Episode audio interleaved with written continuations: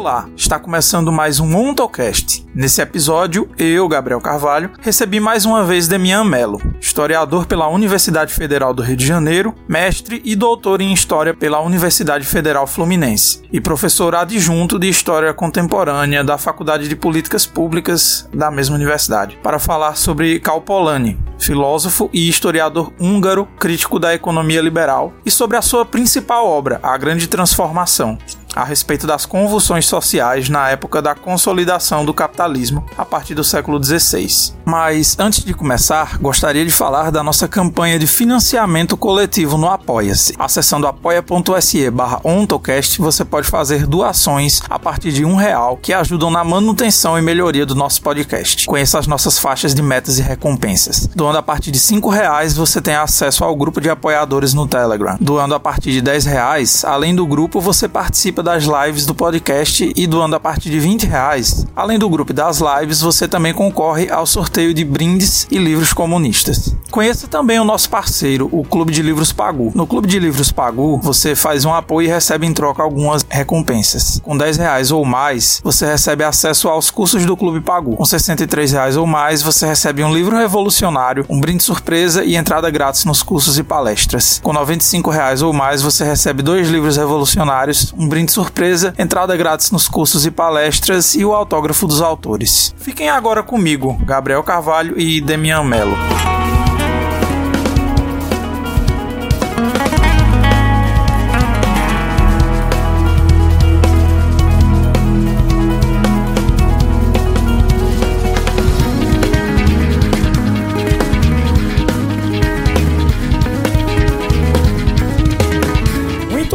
Começando mais um episódio do OnTalkcast. Hoje, com mais um episódio muito especial aqui do nosso podcast. Trazendo aqui um convidado muito massa, mais uma vez, participando mais uma vez aqui do nosso podcast. Para quem está ouvindo o podcast pela primeira vez, eu sou o Gabriel Carvalho, sou estudante de Ciências Sociais na Universidade Federal do Vale do São Francisco, sou pibidiano e no momento estou participando também de um projeto de pesquisa que estuda sobre a escravidão no século XIX, onde eu estou fazendo um projeto em que eu estudo baseado nas contribuições de Moisés Postone sobre a dominação social do tempo no século XIX do Brasil escravista. E o nosso convidado de hoje, já que eu estou fazendo o podcast sozinho hoje, mais uma vez a gente está recebendo aqui o professor Demian. Pode se apresentar, professor. Tudo bom, pessoal? Bom dia, boa tarde, boa noite, dependendo da hora que você estiver escutando isso aí. Eu me chamo Demian Mello, sou professor de História Contemporânea do Bacharelado de Políticas Públicas da UF, no campus de Angra dos Reis. E sou, na UF também, pertenço ao núcleo de interdisciplinar de estudos e pesquisas em Marx e Marxismo. E muito feliz de estar aqui aqui de novo com o Gabriel, trocando essa ideia e o tema de hoje parece ser bem interessante, acho que vai interessar todo mundo aí. Falando em história contemporânea, né? O nosso tema de hoje é Karl Polanyi ou Polanyi, não sei. Uh, eu não falo húngaro, mas que era um historiador, historiador da economia, economista, não sei. Al Polanyi, que era esse intelectual húngaro, que ele não era marxista, mas que por um acaso vários dos seus temas acabam tocando em é, áreas de interesse do marxismo. E eu convidei o Demian hoje para a gente falar sobre esse intelectual, que ele é bastante importante e que eu acho que todo marxista deveria estudar. Né? E eu acho que a melhor forma da gente começar essa, essa, esse nosso papo era com o Demian fazendo uma contextualização biográfica, histórica aí sobre o Calpolani e também da obra que a gente vai tratar mais hoje, que é que essa que eu acho que é a obra magna do Calpolani, que é a grande transformação, né?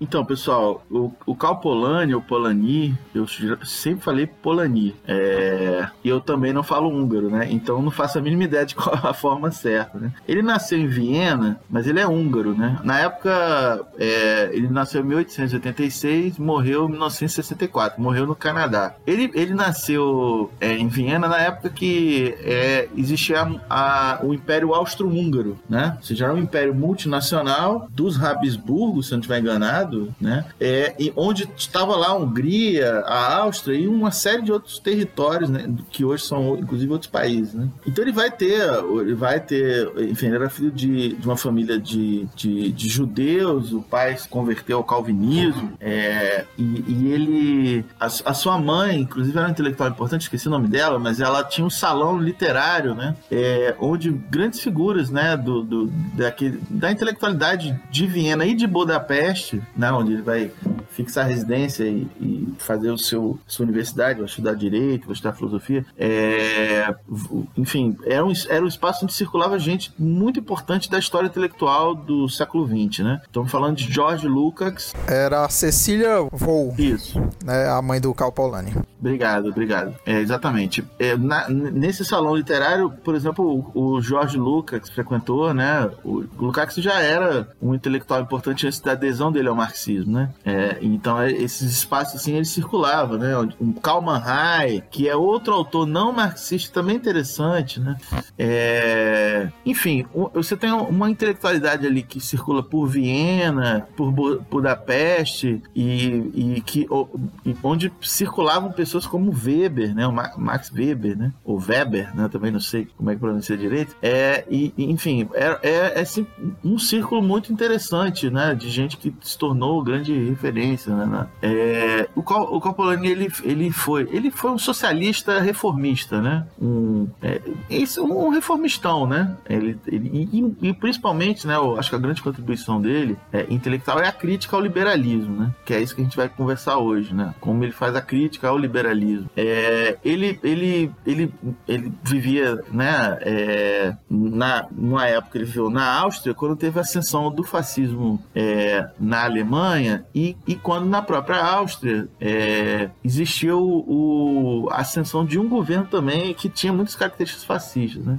O governo do Dolfos, né? O governo para quem, por exemplo, Ludwig von Mises foi conselheiro econômico, né? É, que, era um governo, que era um governo meio fascista, tal, teve, operou uma repressão violenta contra o movimento operário é, de, de, de, Viena. E, enfim, o Calpolani vai, vai se embora para Inglaterra, né? E ele fica lá até na, no contexto da Segunda Guerra Mundial. ele vai receber uma bolsa do, da Fundação Ford, é, da, não do Ford, não, do Rockefeller, para escrever aquela que foi a sua maior obra, né? A obra mais importante, mais influente e um livro obrigatório é, que todo mundo deve ler, principalmente quem é marxista, né? Ou seja, não estamos falando de um autor marxista, estamos falando de um autor é, obrigatório. E esse livro é a Grande Transformação, né? Que é de 1944. E depois ele vai virar professor na Universidade de Colômbia, nos Estados Unidos, só que ele não vai conseguir fixar residência nos Estados Unidos porque a sua esposa, é, que eu também não recordo o nome, ela tinha pertencido ao Partido Comunista e isso é, a, acaba impedindo que ele fixasse residência nos Estados Unidos porque ali é a época do macartismo, né? virada para os anos 50, né? Ilona Dutinska, a esposa do Calpolani. Isso. Então ela tinha sido do Partido Comunista, né? Então isso acaba dificultando, impossibilitando, né? Então ele teve uma vida de professor em Colômbia,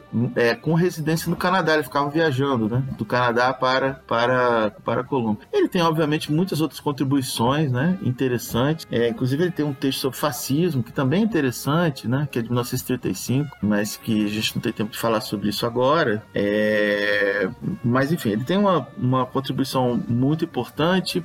É, é um autor que faz uma teoria, que apresenta né, uma teoria do capitalismo, teoria da história do capitalismo, da constituição da sociedade liberal, é, que tem muita semelhança com muitas questões que são centrais para o marxismo, para Marx, né? É, e, e, enfim, ao mesmo tempo, né, que obviamente, né, um cara que escreve no século XX, de esquerda, mesmo sendo reformista, e que apresenta uma leitura sobre a trajetória do capitalismo capitalismo, a construção da sociedade liberal, e não tem, e não tem uma reivindicação explícita em relação ao marxismo, é porque, obviamente, ele está querendo oferecer uma alternativa ao marxismo, né? Ele tenta oferecer, como, aliás, é, é foi, foi muito, é muito comum, né? É, que autores é, interessantes e que não concordam né, proposta comunista tentem oferecer, né? É, e, e, em muitos casos, esse é o caso do Polanyi, tem muitas semelhanças e a gente que é marxista tem muito a aprender lendo ele, né? É...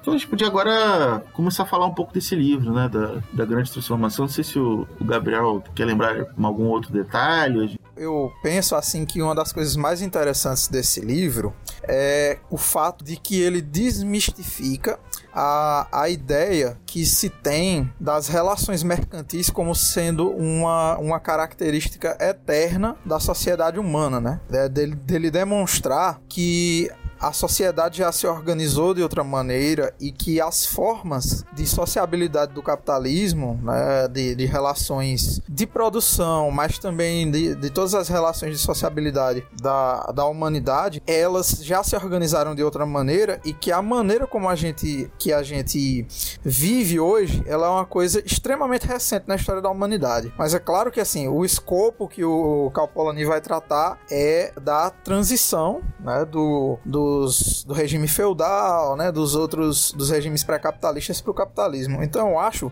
que uma forma boa da gente entrar no assunto do livro é justamente falando sobre essa questão uh, da economia e da organização social do trabalho antes do capitalismo, né, que o Calpolani vai tratar na sua obra.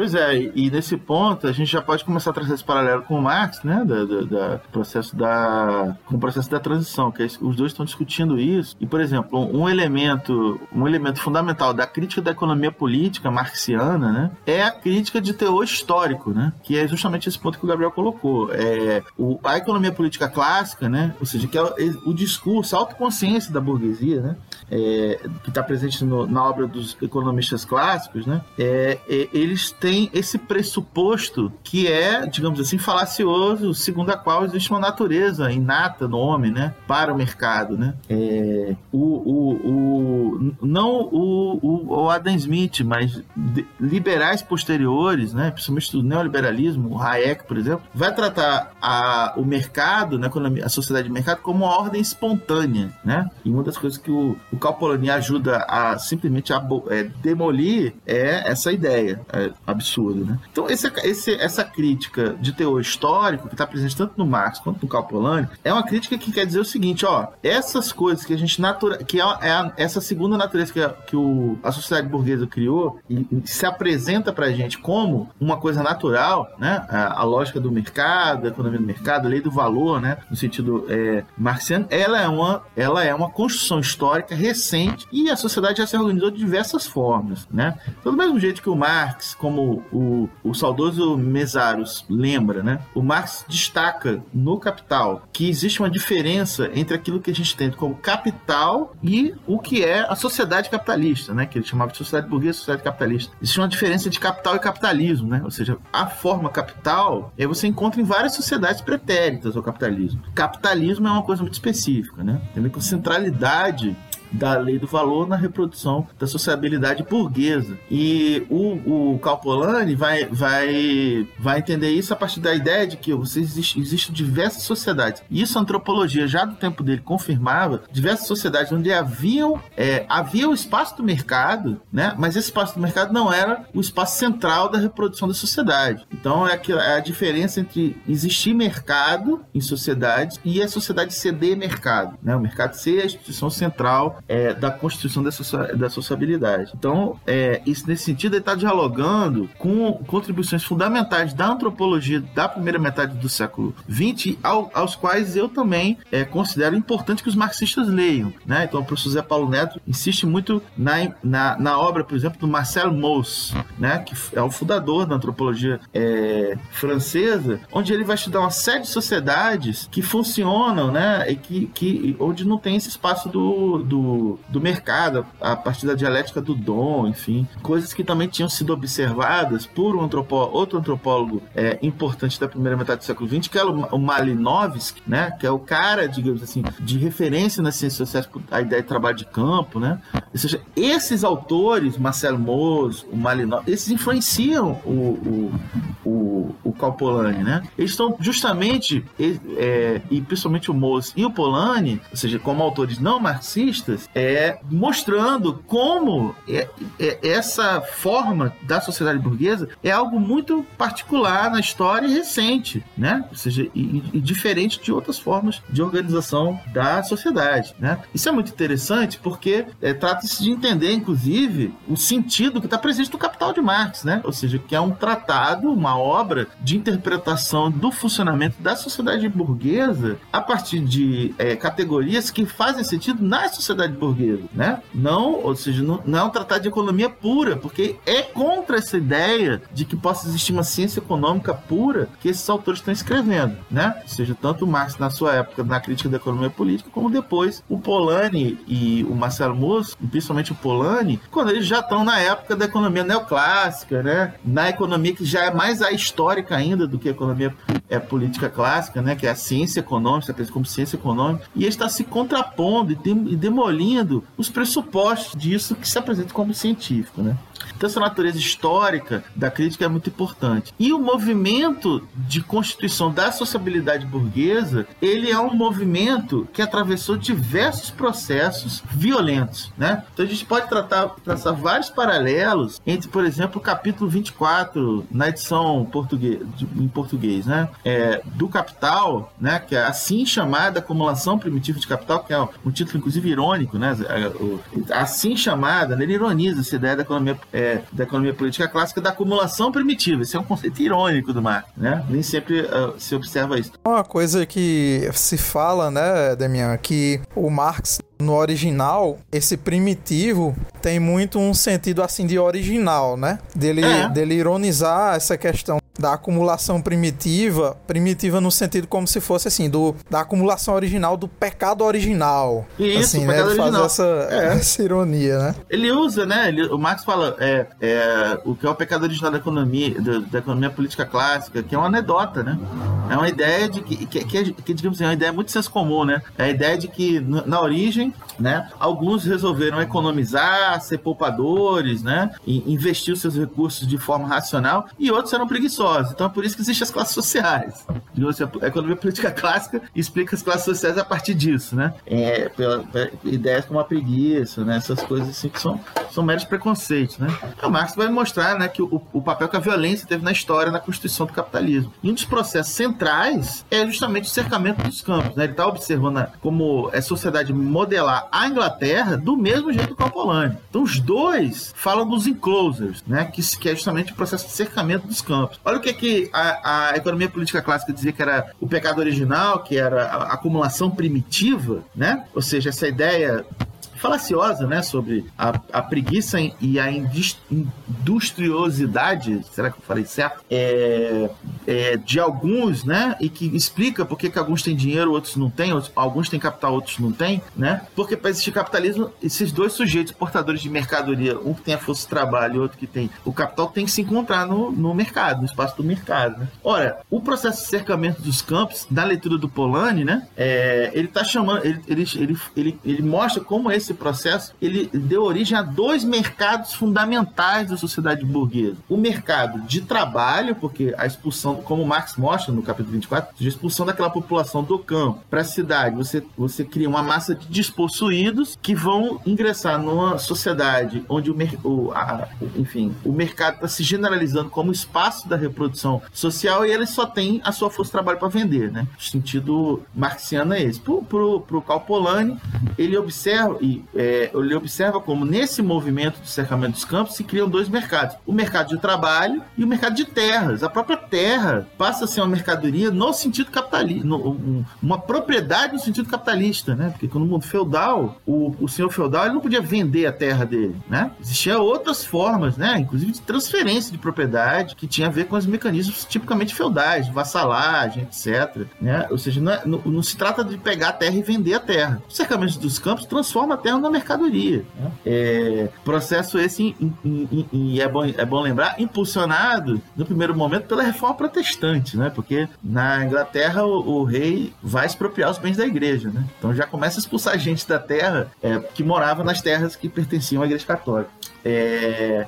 Então, o Polanyi diz o seguinte: essa sociedade de mercado, que é essa novidade, ela, ela, é resultado da criação de três mercados, daquilo que ele chama de mercadorias fictícias. Assim, para quem é marxista, quando lê essas partes assim, você fala: hum, isso aí tá meio estranho, isso aí não, não ajuda muito, né? É, para quem conhece minimamente o debate sobre o valor, né, que já leu os três livros do Capital, você olha isso com uma, uma certa desconfiança. Mas ele está falando de processos históricos muito concretos, reais, que, digamos assim, o que ele está falando pode ser traduzido marxianamente, né? É isso que eu acho que é, precisa ser dito aqui, né? É... Então, essas três mercadorias fictícias, que é o trabalho, a terra e o capital, né? E você vê isso no capital, né, do Marx. Ele fala assim, o, mercado de trabalho, que é resultado desse processo violento de expulsão da população do campo, né? E essa migração de uma massa de despossuídos para o enfim, ser integrado no, no, capitalismo, o mercado de terras e o mercado de capitais, né? Quando, seja, quando o próprio capital se torna a mercadoria mais significativa, mais importante, né? É, de, da própria sociedade burguesa. Então, por exemplo, é, é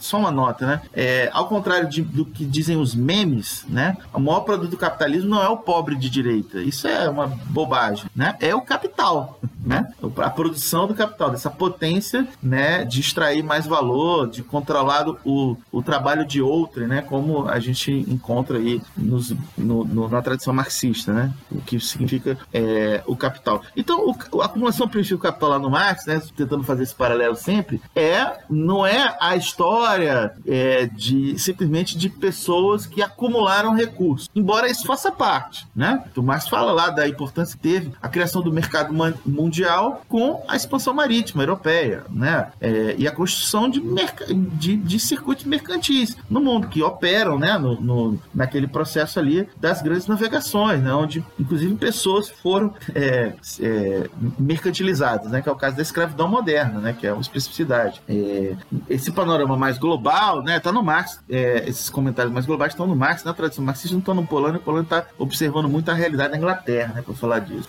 Então, é, é, é, e, essas medidas, né? Ou seja, de criação do mercado de trabalho, do mercado de terra e depois do mercado de capitais também, que depois a gente fala, tem a ver com ação deliberada que parte do Estado. Então, isso é outro ponto importante da crítica do Polanyi, que, que é nesse sentido também continua, né? A crítica do Marx ao liberalismo, né? Porque eles partiam da ideia, né? Segundo a qual a, esse, esse mercado é espontâneo, ele meio que é, surgiu a despeito do Estado, né? né? E que inclusive teve uma época o Estado interferiu demais, né? E o liberalismo é esse grito de liberdade para que o Estado saia da economia, né? Isso é uma conversa fiada, né? E quem mostra que é uma conversa fiada de forma muito é, boa é o Polanyi, é justamente quando ele mostra, enfim, está no Marx também, né? É, quando você tem uma série de iniciativas que partem do Estado que produzem é, esses efeitos que conduzem à criação da sociedade burguesa, né? Então, cercamento dos campos tem a ver com o Estado, porque o, o, esse processo de expulsão da população dos campos começa com a coroa. E depois é o próprio parlamento que vai ser o principal instrumento de cercamento dos campos, então falando do Estado, né, fazendo esse processo. É um processo é, é, é importante. Outro, outro ponto muito interessante que o Polano fale, por exemplo, a lei dos pobres. Né? Desde a da época da rainha Elizabeth, né, do século,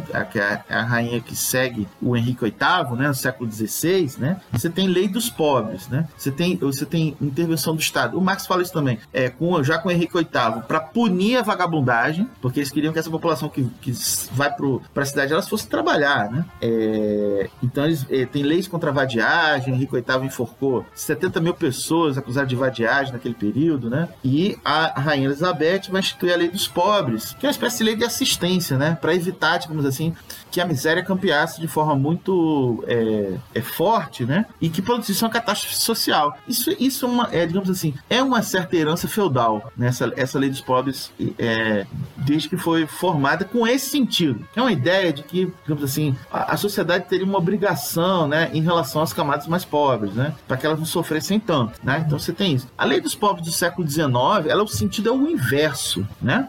A lei dos pobres de 1834 é basicamente a lei é, digamos assim, a lei dos sonhos desses liberaloides de hoje, né? Que é olhar para as pessoas mais pobres e dizer, fodam-se, né? Se virem, né? Ou seja, é colocar toda a massa de despossuídos que só tem a força de trabalho para vender, de fato, à mercê do mercado, à mercê de encontrar é, onde vender sua mercadoria fosse trabalho, porque senão seu destino vai ser se ferrar muito ou trabalhar nas workhouses, né? Que eram tipo prisões, né? Onde os sujeitos é, trabalhavam trabalhavam, né? É, enfim, essa estrutura, né? Ou seja, você tem intervenções legislativas do Estado, quando, por exemplo, o Estado britânico é, vai fazer, é, a, é, vai acabar com o protecionismo em relação à produção é, agrícola, né? Já tem, você tem um protecionismo no Estado britânico em relação à produção agrícola, porque, digamos assim, o primeiro, a primeira classe capitalista propriamente dita na Inglaterra são os proprietários agrários, né? É uma aristocracia fundiária, né? E principalmente os que vão arrendar as terras, né? Para que outros, outros é, outras pessoas, enfim, produzissem suas terras, etc. É, então, é, é, o que o Edward Thompson chama da gentry, né? Quer dizer, não é que ele chama da gentry, ele né, pensou que a gentry é justamente essa classe de capitalistas agrários, né? E eles eram protecionistas, né? Essa, essa ideia de que cap, os capitalistas são contra o protecionismo, isso é uma conversa fiada também, né? Inclusive, a Revolução Industrial, quando explode na Inglaterra, que é no, na segunda metade do século XVIII, a política econômica era protecionista, né? Ou seja, as medidas que implantam de fato essa ideia da economia liberal é só de meados do século XIX. É essa lei dos pobres, é o ato bancário de 1844, né? Que é, um, é, é o que cria essa dinâmica do mercado de capitais, né? Importante isso aí. É, é, é o fim desse protecionismo. A, o, a, o, é a, é, como é? Tinha as corn law, né? Que eram as, as, a lei dos cereais. Então, a lei dos cereais de 1846, ela abole o protecionismo, ou seja, coloca a economia agrícola britânica em competição com o sistema internacional. Porque o setor industrial que é, da burguesia, né? Ou seja, a burguesia industrial propriamente dita, ela é favorável ao livre mercado, né? ela representa essa, essa, essa tendência, né? Ou seja, a liberalização da, da economia. Portanto, a, a ordem do mercado, ela não é resultado de uma espontaneidade da sociedade, ela é resultado de ações que partem do Estado, né? Então, uma, um, uma coisa que está muito forte no Polanyi é como ele acaba, ele, ele mostra como, já naquela época, né? Como essa ideia do Estado mínimo né? Porque essa ideia vem lá do liberalismo clássico, principalmente de um autor alemão chamado Humboldt, que é um cara que escreve um texto sobre Estado mínimo já no final do século XVIII, né? Ele é uma grande referência do pensamento liberal e é, ele mostra, né? É, como essa ideia, né, de uma, uma, economia capitalista apartada da dinâmica do Estado é uma, uma, uma grande bobagem e você tem essas iniciativas que partem. Outro ponto que é muito significativo é que ele, como ele mostra que esse caminho em direção à sociedade de mercado é um caminho que, do ponto de vista dos setores mais pobres da sociedade, da classe trabalhadora, né, é uma catástrofe. É uma catástrofe, ele chama, é, o Marx também fala isso, né? Ou seja, os enclosures, cercamento dos campos, é tipo uma guerra civil, né? Contra uma, uma massa da população inglesa, né? O, a Revolução Industrial é, uma, é, é percebida como uma catástrofe, né? Aliás, nesse ponto, é importante situar que a grande transformação do Calpolani é também intervenção em um outro debate, propriamente do século XX, da historiografia da, da história é, econômica e social do século XX, que é o debate sobre o padrão de vida durante a Revolução Industrial Inglesa. Eu, eu em 2017, eu publiquei um, um, capítulo de um livro que eu, eu organizei esse livro junto com o professor Carlos Zacarias, da Federal da Bahia, o professor Gilberto Calil, da UniOeste, no Paraná. A gente fez um livro sobre é, revisionismo histórico e tem capítulos sobre vários assuntos. E o meu capítulo nesse livro, né, sobre o coletivo, é justamente sobre esse debate sobre o padrão de vida durante a Revolução Industrial. É... Enfim, é um debate que não é novidade, já foi sistematizado. O Eric Robesbaum, no livro é... Mundos, do. Mundos do Trabalho, não, Trabalhadores, né? Tem ele, ele, os artigos que ele interviu nesse debate, ele publicou nesse livro, né? Tem uma síntese ali muito boa do Robesbaum que eu usei para fazer o meu próprio capítulo, obviamente, né? E falar desse, desse, é, desse debate, porque simplesmente é, a memória, a percepção geral do contexto da Revolução Industrial Inglesa, primeira metade do século XIX, a percepção de que aquela, aquele processo produzia uma catástrofe social era meio que generalizada. Né? É, o Zé Paulo Neto mostra isso na, na belíssima introdução que ele escreveu para a situação da classe operária da Inglaterra, da classe trabalhadora da Inglaterra, nessa edição da Boitempo, que saiu há alguns anos atrás, acho que uns 10 anos atrás. É, ele mostra que o, esse livro do Engels que fala né, das mazelas do processo de industrialização, para o padrão de vida da classe trabalhadora inglesa, ele mostra como isso faz parte de uma, uma grande literatura dos anos 30 e 40 do século XIX, que tratou do mesmo assunto. Autores conservadores, autores, inclusive, é, ou seja, não é, não é só uma contribuição de gente que era, era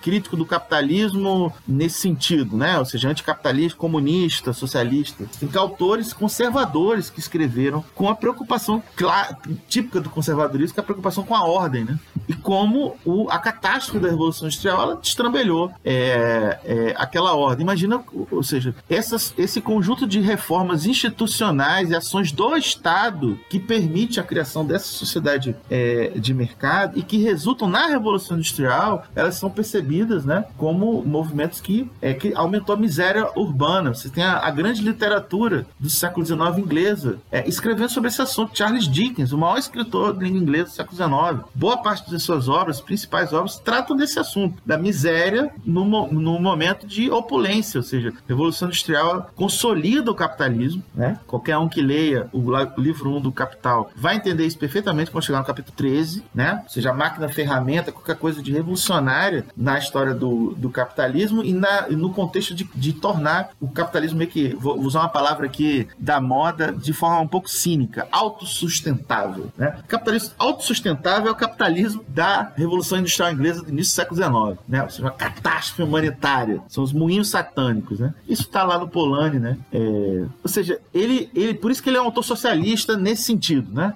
embora reformista, não tivesse nada a ver com o comunismo, não tivesse nenhuma referência né, na Revolução Russa, nada disso, né? socialista nesse sentido, né? ele, ele, ele participa desse espírito aí da, da crítica ao capitalismo né? e do entendimento como isso foi catastrófico. Chega no século XX, você vai ter uma historiografia revisionista no campo da história econômica quantitativa que vai querer apresentar a interpretação de que, na verdade, é, a vida melhorou naquele contexto da Revolução Industrial, e é esse que é o ponto da minha contribuição nesse livro que eu, que eu mencionei. E aí, por isso que o Polanyi foi importante, eu reli ele para escrever esse, esse, esse, é, esse trabalho, é que o, o, o, viés ideológico, claramente, dessa história econômica, que teve que dizer que a Revolução Industrial foi uma coisa maravilhosa e tal, é a ideia de que não precisava ter implantado leis trabalhistas, leis sociais na Inglaterra, sacou? É, tem um, um, autor, né, que é um cara chamado Hunt, que escreve um, um artigo para defender essa posição revisionista, onde ele chega a dizer é, é, é coisas é, meio bárbaras, né? Tipo, ah, a legislação social atrapalhou a vida da classe trabalhadora. É, por exemplo, quando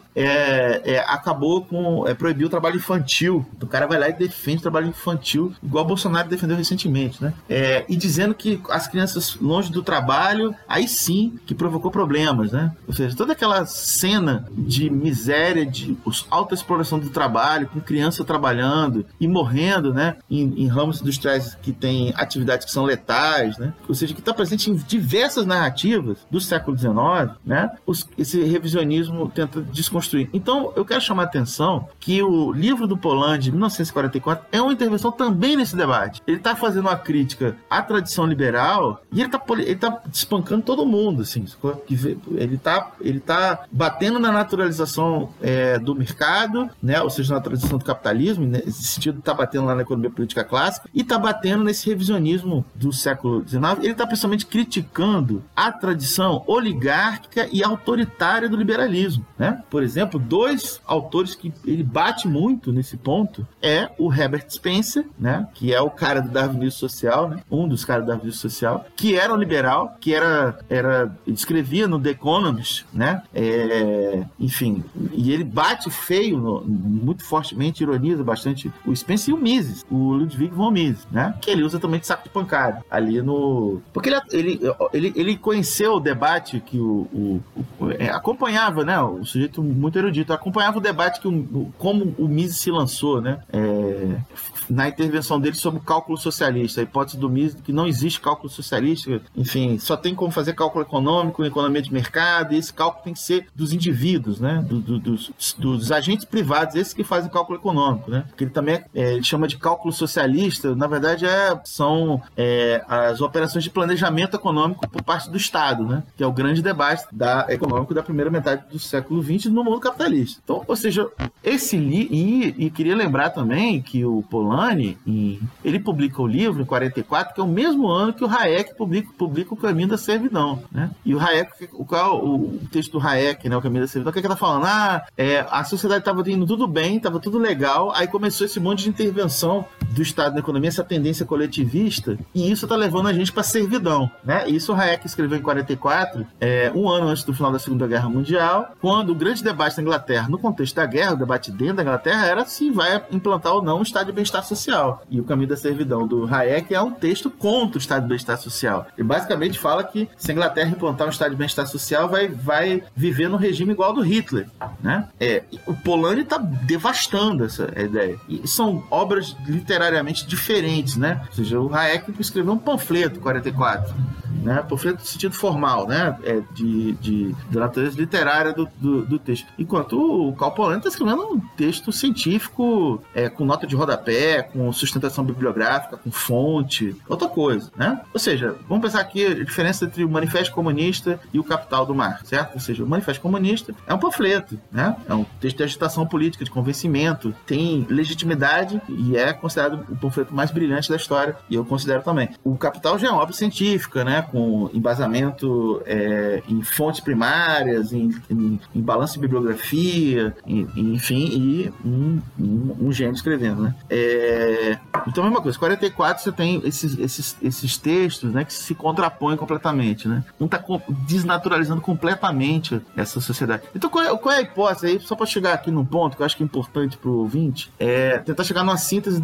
do que é a hipótese do, do, do, do Polanyi é, sobre a formação do capitalismo. Né? Ele entende que existe um movimento em direção à sociedade de mercado e esse movimento teve uma espécie de planejamento, né? Ou seja, na medida em que essas ações que resultam na sociedade de mercado elas são tomadas é, a, através de medidas legislativas, através do Estado, através do debate legislativo, a constituição de leis, principalmente do século XIX, né? Que vão nesse sentido. E ao mesmo tempo ele percebe que esse movimento, como ele vai produzindo uma certa catástrofe social, ele provoca uma reação, né? É como o, o Polanyi interpreta um pouco a luta de classes, mas não é, no seguinte sentido. É o que ele chama de contramovimento da sociedade, é, no sentido de se proteger em relação a esse avanço do movimento em direção ao mercado. Então tem um movimento em direção ao mercado, que ele ironicamente diz que é planejado, ironicamente porque ele está ironizando os liberais, né? Que querem dizer que é o mercado que é espontâneo, né? E, e, e ele, ele vê uma certa espontaneidade na reação aos efeitos deletérios da sociedade de mercado por parte, aí, nesse sentido, historicamente, está correto. Quando ele mostra que a reação à expansão do cidade de mercado, ela não envolveu só a classe trabalhadora, não só os setores mais conscientes da classe trabalhadora, o movimento operário e o socialista. Ela envolveu também os conservadores, né? Que por motivos diferentes, né? E por preocupa preocupações diferentes dos liberais, se opuseram também, né? Ou seja, você tem em vários momentos da história do século XIX, uma aliança do movimento operário na Inglaterra, tanto com os liberais, por exemplo, o movimento operário inglês apoiou o fim do protecionismo a, na produção a, agrícola inglesa, porque ela foi convencida de que isso reduziria o preço do, dos alimentos, então ela apoiou, digamos, o Partido Liberal foi apoiado pelo movimento operário, e em vários momentos as leis sociais foram ações que no, no campo legislativo foram tocadas pelos conservadores, né? no sentido de se contrapor o poder poderio crescente do setor industrial que estava organizado no Partido Liberal. Então, ou seja, você tem essas contradições, né, na constituição da, do, da ideia de leis sociais, né, é, porque, ou seja, você não, às vezes não, a aliança não é formal, né, às vezes é tácita, né, é, é isso que é isso que é isso que ocorre, né. Então, ou seja, tem um movimento pendular, né, tem um movimento de direção ao mercado e tem um contramovimento de autoproteção da sociedade contra o, a economia a economia de mercado. Só só que, de qualquer modo, a implantação dessa ordem liberal, ela a, acontece num contexto onde a Inglaterra é o centro do sistema internacional, é o que depois outros autores dizem que é, o, que é a hegemonia, é, né, o, seja, o século da hegemonia inglesa, e é o que está baseado em, alguns em algumas instituições, inclusive em relação ao mercado internacional, que é o movimento do Estado britânico em relação à liberalização do comércio internacional. Né? Padrão ouro, é, também é qualquer coisa, é uma instituição importante, né, que explica. E aí você tem aquilo que é, o Polanyi vai chamar, e depois vai se, vai se tornar um termo é, generalizado no campo das relações internacionais, dos estudos sobre as relações internacionais, o que se chama de 100 anos de paz. Entre o Congresso de Viena de 1815, ou seja, quando Napoleão é derrotado e as potências reacionárias da Europa tentam restaurar a ordem, até a Primeira Guerra Mundial você tem 100 anos de paz, é, no sentido de que entre as potências europeias, o, o, os episódios de conflitos armados foram muito breves, né? Então, a maior parte do tempo funcionou a lógica da diplomacia, né? É, é uma coisa meio kantiana, né? Ou seja, os acordos diplomáticos evitaram a guerra na maior, maior parte do tempo. Até que vem a Primeira Guerra Mundial e acaba com esses 100 anos de, 100 anos de paz. Né? Ou seja, a crise dessa ordem liberal é também a crise da hegemonia inglesa, é, que é a sociedade pioneira do capitalismo. É, portanto, enfim, eu falei pra caramba, já me perdi aqui, mas tentando fazer uma síntese de tudo que eu falei aqui. O que é legal desse trabalho, né, é, também é, é como ele, ele tem essa, essa, esse tipo de, de, de lugar na literatura que às vezes é difícil de definir do ponto de vista da estrutura disciplinar, né? Como é o caso do Marx, né? Ou seja, Marx não foi economista, não foi é, teórico teórico da política, e foi tudo isso ao mesmo tempo, né? Não foi sociólogo, mas ele é um fundador da sociologia a despeito dele, né? É, enfim, e principalmente do que era chamado de, de, sociologia na época dele, que era uma tragédia, né? que é o positivismo. Mas, eu falei, mas de fato ali tem, né, uma explicação sobre o funcionamento da sociedade, é, etc. Então Polanyi também tem esse lugar, né? É, de, de ser um cara que é reconhecido no campo da antropologia econômica, um cara que é reconhecido no campo dos estudos econômicos, um cara cara que é reconhecido no campo da historiografia, na história do pensamento político, já que ele tem como um dos seus objetos a, cri a sistematização e a crítica da teoria liberal, né? Ele, ele opera, é, então é simplesmente imperdível ler esse, esse autor que a gente inclusive encontra o PDF gratuitamente, né? Nas, nas redes, embora seja meio chato, melhor comprar o livro, né? Eu não gosto muito de ler PDF. É, né? é terrível. Eu tenho até um, um eu tenho um sonho assim, né, de ver esse livro ser publicado novamente, né? Porque se eu não me engano a, edição mais recente que teve desse livro no Brasil já, já tem aí uns 20 anos. Uns 20 anos, é. é Saiu lá, lá no, no, ano 2000, se eu não ah, me engano. 2000. Pois é. E, e aí, assim, o mais próximo que você chega é da edição portuguesa, né? Da edição 70, que ainda tem algumas publicações, só que para é comprar aqui no Brasil fica exatamente Não. muito caro. Eu fico pegando no pé da galera aí pra ver se a gente não consegue uma nova né, edição desse, desse livro, porque seria muito, muito importante. Entrando agora assim em mais detalhes é, históricos, né? Para entrar nos detalhes mais historiográficos é, interessantes que tem assim no livro, é, eu queria que o Demian falasse sobre que o Calpolani vai apresentar ali como parte desse processo de imposição do mercado ali na, na Baixa Idade Média, né? Os processos de expropriação, cercamento, as guerras, a imposição estatal, né? Já é, já é pós-Idade Média, já é pós-Idade Média isso, né? É justamente o processo de transição. E então é, é essa questão do o, a Virginia Fonte tem um texto muito legal que ela publicou na revista lá da UF nos anos 90, que depois publicou no livro dela. Que ela, que ela fala assim: que o grande debate dos anos 90 era o debate sobre a inclusão, né? E aí a Virginia faz o seguinte argumento: o, o, o capitalismo ele exclui incluindo, justamente por causa do tema da expropriação, né? Ou seja, o que é que é os, esse sujeito social que vai se apresentar no mercado é, na contraparte, né, da relação com o capital? É o sujeito expropriado né? E por isso mesmo que ele só tem a força de trabalho para vender, né? Por isso que tem aquela história engraçadíssima que o Marx conta no último capítulo do livro 1, né? Ele fala da história do Mr. Peel, né? O sujeito que leva para a Austrália 3 mil trabalhadores e maquinário e tal, para tentar começar a industrialização na Austrália, só que a Austrália não tinha passado pelo processo de cercamento dos campos, né? Então as terras não eram propriedade privada, no sentido capitalista. Né? Então quando o Mr. Peel chega e desembarca na Austrália, no dia seguinte todo mundo fugiu. Né? O que, que o cara vai. Ou seja, é porque as pessoas pensavam, é muito melhor eu virar um, um, pequeno produtor rural aqui num lugar isolado do que vender minha força de trabalho para esse cara me pagar por semana ou por mês, ou sei lá se ele vai me pagar, né? Quer dizer, é, ou seja, essa mercadoria força de trabalho ela tem que ser resultado de um processo histórico que cria esse sujeito, né? E isso está lindamente desenvolvido lá pelo Polanyi, né? Quando ele fala como isso é uma instituição, por isso que ele é um autor também considerado institucionalista, né? Do ponto de vista da teoria econômica, é diferente do institucionalismo político, né? Porque ele está chamando a atenção que essa sociedade é resultado da constituição de instituições. Uma delas é a propriedade é, privada da terra e outra é o mercado de trabalho, como instituições, né? Então é, é resultado dessa dinâmica que a Virginia lindamente também chama, né, de, de inclusão forçada, né? Ou seja, como é que é o, o sujeito que está inserido na sociedade capitalista no lugar da força de trabalho, com propriedade da força de trabalho, ele é justamente o expropriado, né? E isso é resultado desse, desse desse, movimento. E claro que em outras sociedades a gente vai ver essa dinâmica operando de forma distinta, né? Que tem a ver com como se resolve o problema da terra. Como é que, a, a como é que se resolve a questão da terra, né? Na transição é, ao capitalismo. A gente percebe, por exemplo, que na França o, o, o, modelo foi diferente, né? Teve parcelamento da terra, forma agrária, né? Os Estados Unidos também, né? A, a, a marcha pro, pro oeste foi uma grande reforma agrária. Os caras, obviamente, um grande massacre de índios também, né?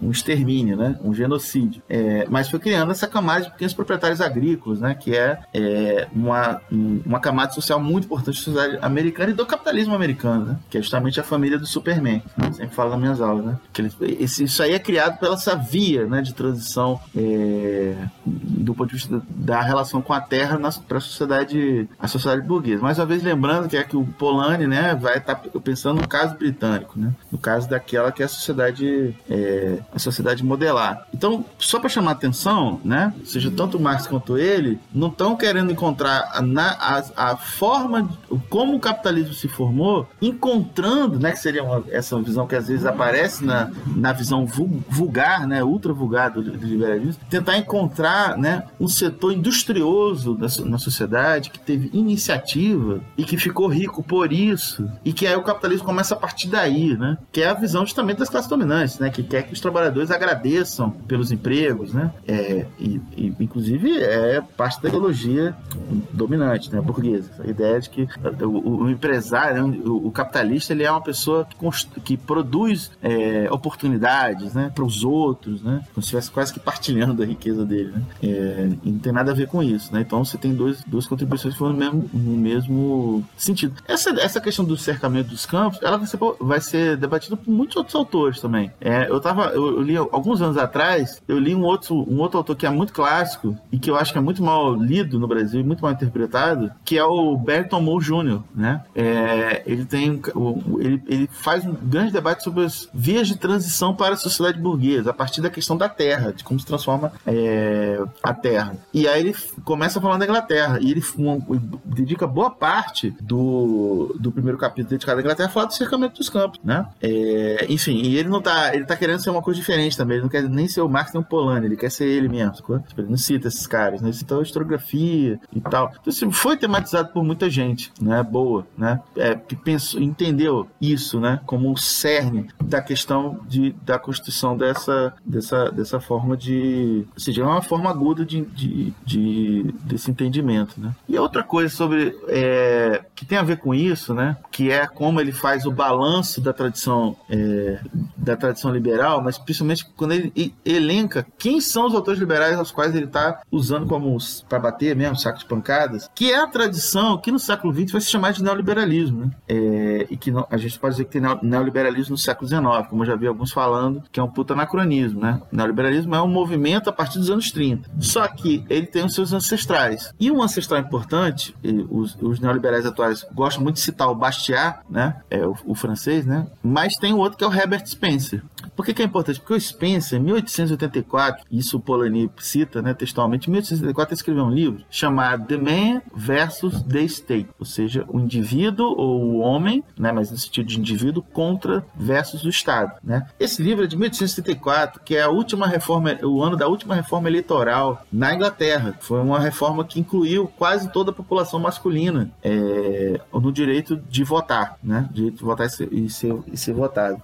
E o Spencer, esse livro dele ele é absolutamente anti, tão antidemocrático como vai ser a tradição do neoliberalismo. Né? Porque basicamente o que, o que ele está chamando, ele tá, é como se fosse o caminho da servidão escrito muito antes. Porque a argumentação é exatamente a mesma. Ou seja, qual é a argumentação? A argumentação de que tem um, um movimento, ou seja, essa coisa que o, o, o Polanyi fala de movimento pendular, um, uma parte em direção ao mercado e outra no sentido contrário, isso é reconhecido por, por esses liberais, sacou? Ou seja, nesse livro do, do Spencer, ele vê isso também. Só que o que, o que, que ele entende? Que esse contramovimento, contra, ou seja, essa contratendência, né, que a gente pode chamar marxianamente, a, a sociedade, a sociedade de mercado é o que está é, é qualquer coisa que ameaça a liberdade.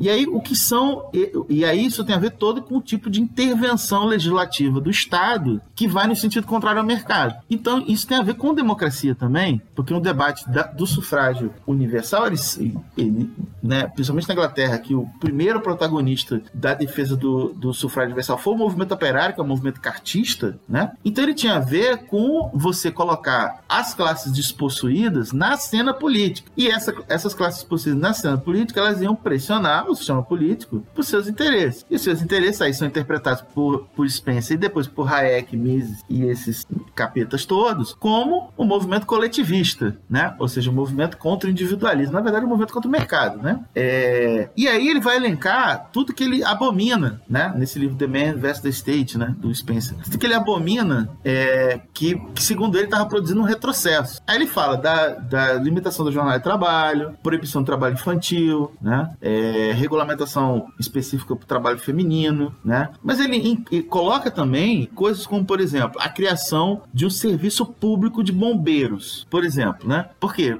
tem, tem uma cena daquele filme que tem Leonardo DiCaprio, né? Com, como ator, Daniel Day-Lewis, é um filme muito maneiro, assim, e tal. Esse filme blockbuster, pop, né, tal. Que é justamente uma cena que um prédio começa a pegar fogo e chegam duas, é, dois é, automóveis, obviamente, dirigidos por, por o motor era cavalo, para apagar o incêndio. Porque, na verdade, eram duas empresas que ofereciam serviço de seguro contra incêndio. E aí eles, os caras começam a brigar entre eles para ver quem ia apagar o incêndio e no final das contas o prédio toca fogo e perde tudo. Ou seja, foi, foi é, se chegou ao entendimento que isso tem que ser um serviço do Estado, né? Que não pode ter uma coisa assim. Isso é mais ou menos razoável. Então ele critica, né? Ele acha que tinha que ser setor privado que tinha que oferecer é, seguros contra incêndio, né? Ou seja, um troço que não tem nem, não tem nem eficiência, né? É, se a gente pensar do ponto de vista racional. Mas é um troço, por exemplo, o, os inspetores de fábrica, que são justamente aqueles que, os, os, os primeiros sanitaristas, né? Que vão ver como são as condições de vida dos trabalhadores dentro das fábricas, né? Aliás, que vão produzir relatórios que são fontes primárias utilizadas pelo Engels na Situação Classe da Inglaterra, pelo Marx no Capital, pelo Polanyi no século XX, pelo Edward Thompson, pelo Hobsbawm.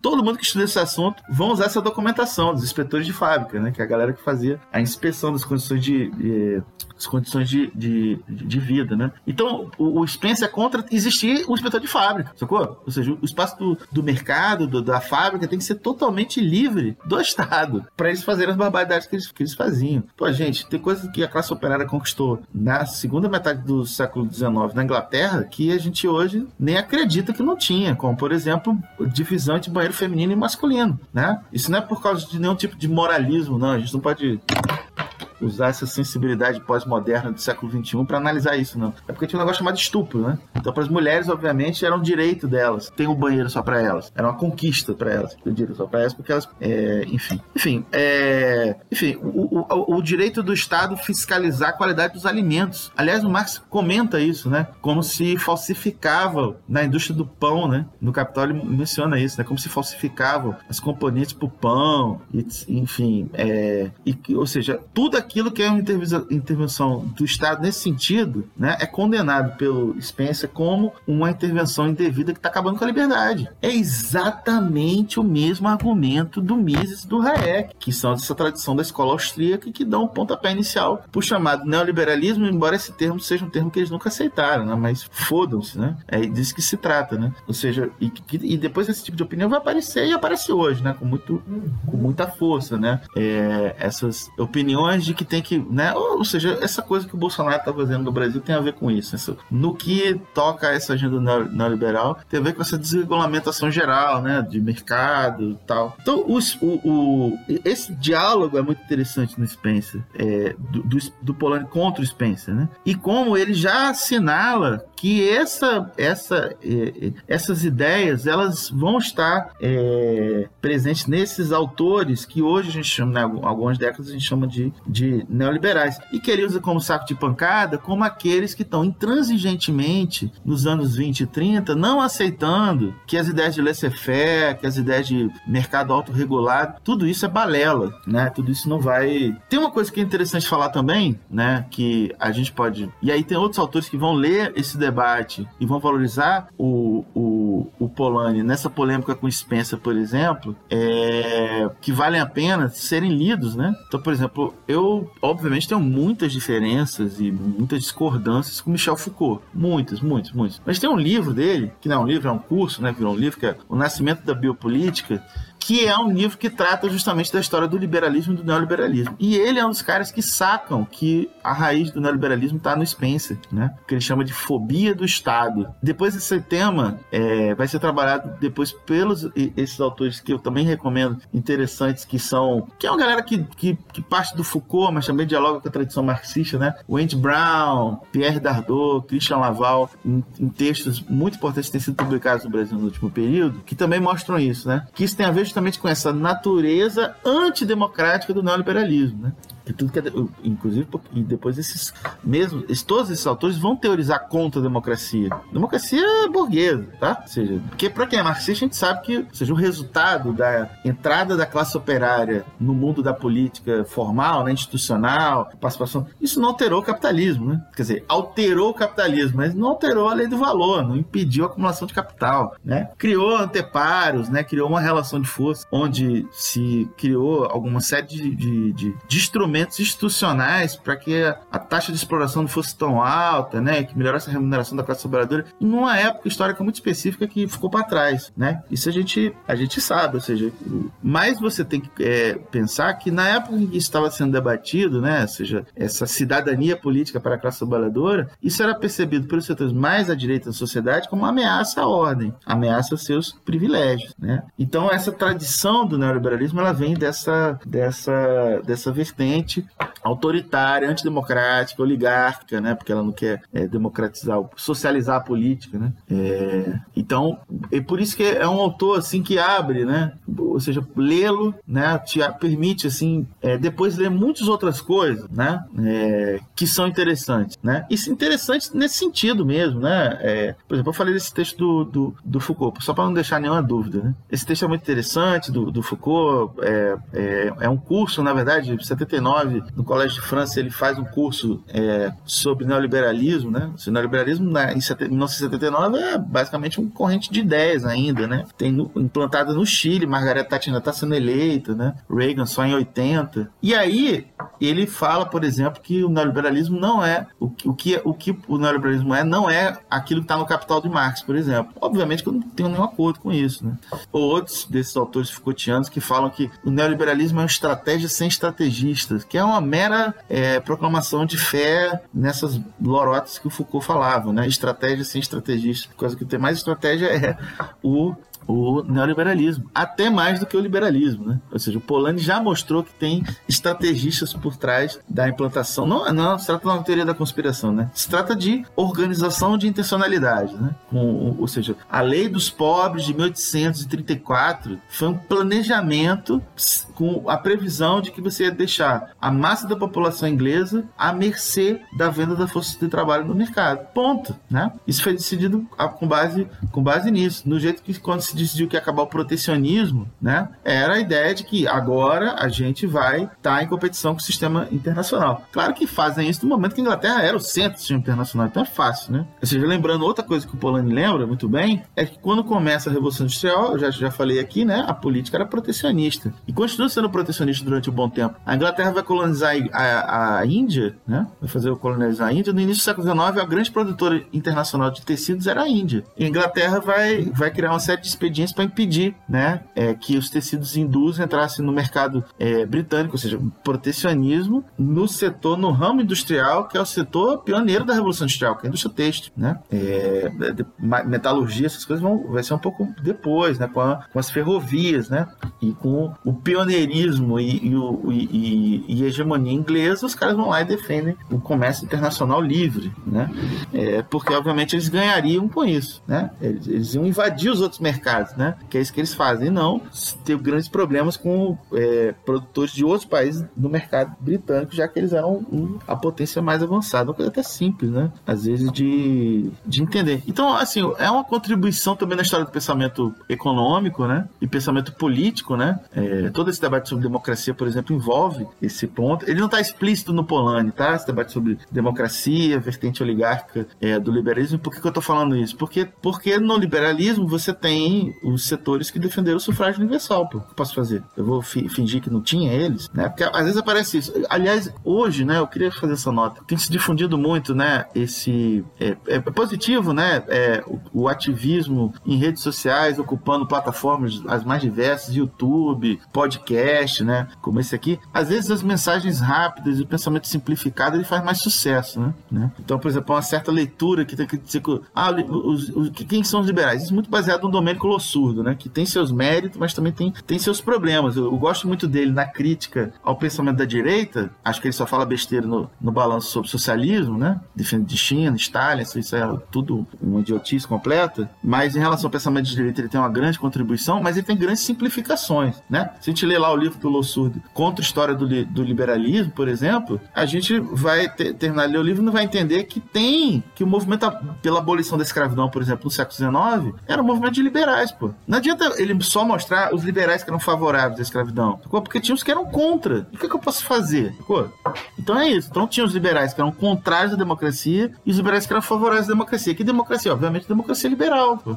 Democracia burguesa, é liberal, é pró-capitalista, evidentemente. Mas Stuart Mill, né, embora defendesse uma série de procedimentos oligárquicos, olhando para os olhos de hoje, para o sufrágio, é, ampliação do sufrágio, ele defendia a ampliação do sufrágio, pô. E o Spencer era contra. E há dois atores liberais. O que eu vou fazer? Vou fingir que não. A tradição utilitarista do liberalismo é favorável a isso que a gente entende, que é que depois né, vai ser entendido como democracia. Expansão do sufrágio universal, direitos políticos para todo mundo e tal. E tem uma vertente que também é muito forte, que é contrária é, ao sufrágio universal, que é oligárquica, que é autoritária, que é antidemocrática. Tem que entender essa complexidade né, do, do, do da, da, tradição política que a gente vai, vai, vai criticar. Então, nesse ponto também, o, o Polanyi, né, voltando, dessa volta toda, bati lá no Lossurdo, Agora vou dar um cutback e voltar na onda para bater no. no quer dizer, bater não, para falar do, é, do Polônia. Ou seja, é um, um, um tipo de trabalho que está situado num lugar muito importante, né? É, da história do pensamento, da interpretação do capitalismo, né? E que nós marxistas temos que ler, que a gente tem muito a ganhar com isso. Que é um outro, uma outra postura que aí eu também acho que nessa, nesse, nesse, nesse ambiente de rede social, da velocidade, etc., muitas vezes a gente vê esses comentários breves rápidos, né? Tipo, esse, ah, às vezes aparece até, tipo, liberalismo e, e fascismo é a mesma coisa, que é uma idiotice completa, né? Isso, isso aparece. Ou, né? O que é o cúmulo, né? Não precisa ler é, esse autor aqui, ou não ler a introdução desse outro aqui, ou a prefácio desse aqui, não precisa ler, vai ler outra coisa. É, e é o, de quem está falando? Está falando de um cara, ah, não, por, que, que eu vou ler? Por que, que eu vou ler Michel Foucault se eu já sei que é uma merda? Será que tudo é uma merda? Deve ter, tem, eu, eu já li muita merda do, do Foucault. Já leu muita coisa maneira, né? O que, que a gente, como crítico do capitalismo, vai fazer? A gente vai ignorar que às vezes um cara desse, que, que a gente tem vários pressupostos que a gente discorda, às vezes o cara acerta, né, cara? Até por uma questão de que relógio parado a certas horas, uma vez ao dia, né? Ou duas, né? Dependendo se você considerar que o dia envolve a noite. É... Então a gente tem que ler tudo, né? Tem que ler, tem que ler o Weber, né? É, tem que ler, tem que ler esses caras. Inclusive, para como, por exemplo, acabou de sair, ser publicado no Brasil, um grande, grande livro sensacional, que é o livro do Lukács, A Destruição da Razão. O sujeito faz um, um, um debate eruditíssimo, assim, pegando várias tendências da filosofia para entender o irracionalismo, para perceber a relação disso com o fascismo, com o nazismo, principalmente. Apresenta uma série de autores, ou seja, um cara da erudição incrível, né, cara? Como é que a gente vai entender, absorver e, e entender a profundidade da contribuição do Lukács no texto? E se a gente não ler, não procurar ler também uma série, não todos, talvez, né? Talvez a vida inteira eu não consiga, mas pelo menos alguns daqueles que ele está citando, né? Pra gente entender, né? É por que, ele está criticando aquilo e tal. Enfim, é muito legal. Eu, eu tô falando isso porque eu tô muito feliz de estar no, no, no podcast, que é um podcast de teoria marxista e que está discutindo um autor que não é marxista, né? E que a gente está aqui defendendo a ideia de que ele ajuda a gente, né? É, ele, ele, soma, ele tem mais, tem mais a somar. E, e enfim, é, e obviamente tem coisas que são diferentes, né? São mesma, na mesma pegada, né? Esse ponto. Outro ponto que o Polanyi vai tratar é sobre como a particularidade histórica do mercado como um sistema uhum. de trocas, né? Que isso é outro aspecto importante para a gente entender é para chegar no resultado ali que o, o, Polanyi vai apresentar justamente nessa sua crítica dessa, desse pensamento teleológico liberal, né, de que o capitalismo, o, a sociedade de mercado, ela, ela não é um destino da humanidade, ele não, não é um, um, um resultado natural e, e, e, teleológico, né? Então aí eu queria que tu falasse um pouco sobre isso, sobre é, essa, essa particularidade histórica aí do mercado. Sim, com certeza. E isso tem é, toda, toda a relação com o contexto político que o Polanyi está escrevendo. E a gente, eu mencionei isso muito brevemente no início e vou voltar agora para a gente entender esse contexto, que é o contexto de Segunda Guerra Mundial e o contexto de debate na sociedade inglesa sobre o estado de bem-estar social. Né? Então ele está mostrando nesse livro, tá justamente desnaturalizando essa instituição mercado e principalmente esse tipo de sociedade onde o mercado é a instituição central. E aí eu quero lembrar esse ponto que é muito, muito importante da contribuição dele, como a existência de mercado é encontrada em muitas sociedades antes do, do, é, do capitalismo, só que o capitalismo ele se caracteriza por essa instituição ser instituição central da sociedade, né? É, são part... Nesse sentido, é, é, é, é, igual a gente pensar a questão da lei do valor, né? É na sociedade capitalista que a riqueza se apresenta como uma imensa coleção de mercadorias. Na sociedade feudal não se apresentava como imensa coleção de mercadorias a riqueza. Né? É outra, né? Ou seja, você, a, ou seja, as leis de funcionamento do capitalismo são do capitalismo e elas estão, elas, elas são históricas, né? Então, isso, essas legalidades, né? O, a abordagem do, do, do, do, Polanyi, ele não vai na lei do valor, né? No sentido que o, ele até menciona, né? Mas, ele, mas para quem, quem conhece bem Marx, quando vai ler, fica até decepcionado toda vez que ele se aventura por isso aí. Mas o que ele apresenta de dados históricos, né? Que, que só confirmam, né?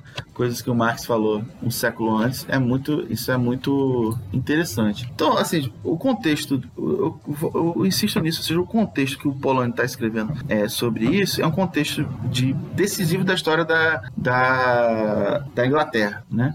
Você tem uma guerra que foi uma guerra é, difícil para a Inglaterra. A Inglaterra, no primeiro momento, ela teve que resistir à invasão. O Hitler tinha tomado a Europa inteira e o, o objetivo era tomar a Inglaterra, né? E, e também a Rússia, né? Para, enfim, construir o império mundial que ele queria. Né? E a Inglaterra, na resistência a, a, a, a Hitler, o que se forma lá é um gabinete de coalizão. Esses, esses, esses, essa, essa nova direita, esses libertins, esses idiotas da direita na rede social que ficam falando do Churchill como grande antifascista, né? Sabe? Bizarrice, né? Porque o Churchill era totalmente simpático ao Mussolini dos anos 20, né? E o, o Churchill lidera a Inglaterra na Segunda Guerra Mundial à frente de um gabinete de, é, de União Nacional. O, o sujeito, o trabalhista que vai ser o primeiro-ministro eleito em 45 era o secretário de, de trabalho da, do governo. Ele, tava no, ele já estava no governo, os trabalhistas estavam no governo, era um governo, aí depois tem a eleição e eles ganham de lavada. E ganham de lavada porque simplesmente eles dizem: ó, a gente vai implementar isso aqui, essa proposta. Essa proposta de Estado de Bem-Estar Social, ela foi discutida e foi apresentada, digamos assim, o que foi a arquitetura dela é, por um liberal chamado Beveridge, o cara do Partido Liberal, né? Que já estava naquele movimento de entender que tinha que ter algum tipo de reforma social, porque senão a miséria na Inglaterra Inglaterra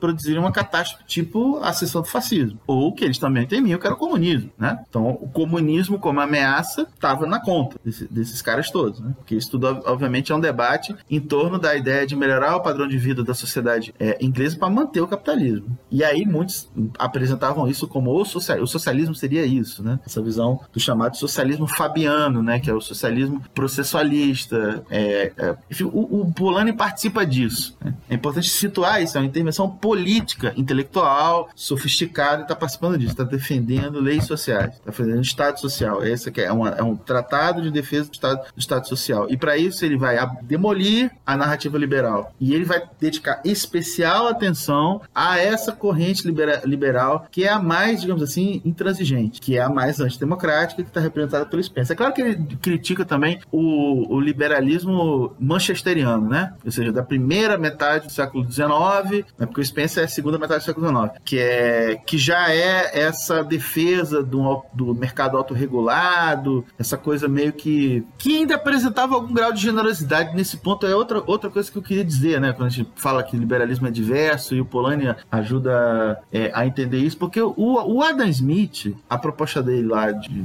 enfim, da economia livre, etc., sem é, protecionismo, etc., tinha uma ideia de que isso produziria uma, um progresso social, né? Uma, um bem-estar geral, ou seja, a economia do mercado ia, ia gerar é, melhora do padrão de vida de forma generalizada. O Spencer já está escrevendo no momento em que ele diz cinicamente que vão existir os derrotados sociais, que vai ter a galera que vai ganhar e vai ter a galera que vai se fuder, né? E a, e a sua teoria é a ideia de que é a sobrevivência dos mais aptos, né? Que é um termo, aliás, que o Spencer inventou e que na segunda edição da Origem das Espécies é que o, o, o Charles Darwin incorpora, né? É, mas ele, enfim, obviamente elaborou isso lendo a, a evolução das espécies lá do, do, do Darwin, né? Mas essa porra do Darwinismo social, ou seja, a ética do Darwinismo social é a, a ética do é a origem da ética do neoliberalismo, né? É a ideia de que tem que ter a competição e tal, e vai ter galera que vai se ferrar. E a gente tem que achar que isso é no, normal, né? Por isso que não precisa de lei social, né? Ou seja, eu, eu, eu acho que é importante ter esse, esse entendimento político, né? De que tá justamente fazendo, fazendo isso. E tem ali, ou seja, tem um, o que ele chama de grande transformação, ou seja, para instituir essa sociedade liberal, sociedade é, de mercado, teve que ter uma grande transformação, né? Que foi a destruição de uma série de estruturas que existiam nas sociedades pretéritas que garantiam uma certa previsibilidade da vida, né? O sujeito, como é, digamos, na imaginação da ordem feudal, né? O cara nasce servo, vai morrer servo, né? Ele não vai perder o emprego de servo, porque não é um emprego, né? Ele tá preso lá à terra, a propriedade, a propriedade feudal. Ou seja, um troço de centenas de anos. Aí chega um momento que o cara fala, se pica daqui, porque isso aqui agora é propriedade privada, você não pode. Aí o cara, né, cai no no, no, no, buraco negro, né? O que é que eu vou fazer, né, da vida, né? E aí chega no meio urbano e tem uma lei contra a vadiagem, que condena você, inclusive à morte, se você reincidir, por enforcamento. É, te, ou seja, teve que ter uma série de processos violentos e de participação ativa do Estado para que o capitalismo se, se erigisse. Né? E, e, depois tem um contramovimento da sociedade, de def, autodefesa da sociedade, se contrapondo, se contrapondo a isso. Então ele é, tem uma certa aposta do, do, do é, nesse horizonte, sacou? Do, do, do, ou seja, ele está escrevendo no contexto da crise do liberalismo e está apostando nesse capitalismo regulado, né? Que aí alguns vão chamar de socialismo, né? Dizer que socialismo é justamente esse capitalismo é, regulado. É, por exemplo, isso aparece no outro autor que dialoga diretamente com Poloni anos, poucos, dois anos, poucos anos depois, dois não, é, em 47, o T.H. Marshall, Thomas é, Marshall, que foi um sociólogo britânico que escreveu um tratado que é uma obra de referência sobre debate sobre cidadania, o que é cidadania, dialoga fortemente com, é, com Polanyi, onde ele basicamente diz que é, isso, essa ordem, né, esse capitalismo regulado, estado de bem-estar social, uma economia mais administrada, né, é, o, é o socialismo. Ele fala isso, né? O socialismo é apresentado como isso, né? É, o, o, o, o, Polanyi participa disso, né? Participa dessa da elaboração desse tipo de projeto, é, projeto reformista e, e tinha esse, esse, diagnóstico, esse horizonte, né? É, que tem, tinha um certo otimismo. E aí a gente. Eu vi outro dia, eu estava vendo um, uma aula do. Até para preparar aqui conversa, uma aula do André Singer, né? Que é o cientista político da USP, sobre o Calpolani, sobre a grande transformação, e ele propõe pensar essa obra em paralelo com duas outras, né? Que é a dialética do esclarecimento do Adorno do Horkheimer, que tem uma um, apresenta um horizonte que é absolutamente distópico, né? É, é tipo, o, ou seja, aquele o iluminismo ali, o seu desdobramento girou uma sociedade que produziu a câmara de gás. É, digamos assim, é um tipo de contraponto à destruição da razão do Lukács que eu mencionei aqui, que atribui a raiz do fascismo no irracionalismo, né? Que eu considero uma hipótese muito mais é, interessante, mas também como o, o fascismo nasce da carne do capitalismo, essa hipótese que é diferente da dialética crescimento, eu também acho interessante, né? Que é esse horizonte é, distópico, né? E pessimista, né? Ou a outra inter interpretação que é a do Schumpeter, né? Que escreve é, Capitalismo, Socialismo e Democracia, né? Que é um livro dele publicado em 1950, mas que ele também escreve na Segunda Guerra Mundial, onde ele, um liberal, um autor liberal, diagnosticava que o futuro da humanidade caminhava para o socialismo. Então tá, tem um debate sobre socialismo, né, sobre a natureza da sociedade capitalista, sobre o pensamento liberal, né, que está presente nessa obra fantástica que eu recomendo bastante como é que era o padrão de vida das pessoas assim durante a Revolução Industrial Inglesa. Eu falo inglês claro. especificamente assim porque, é, como você falou, né, o, o Polanyi ele está tratando justamente ali da Inglaterra, que é o contexto em que Sim. ele estava, né, o país em que ele estava vivendo.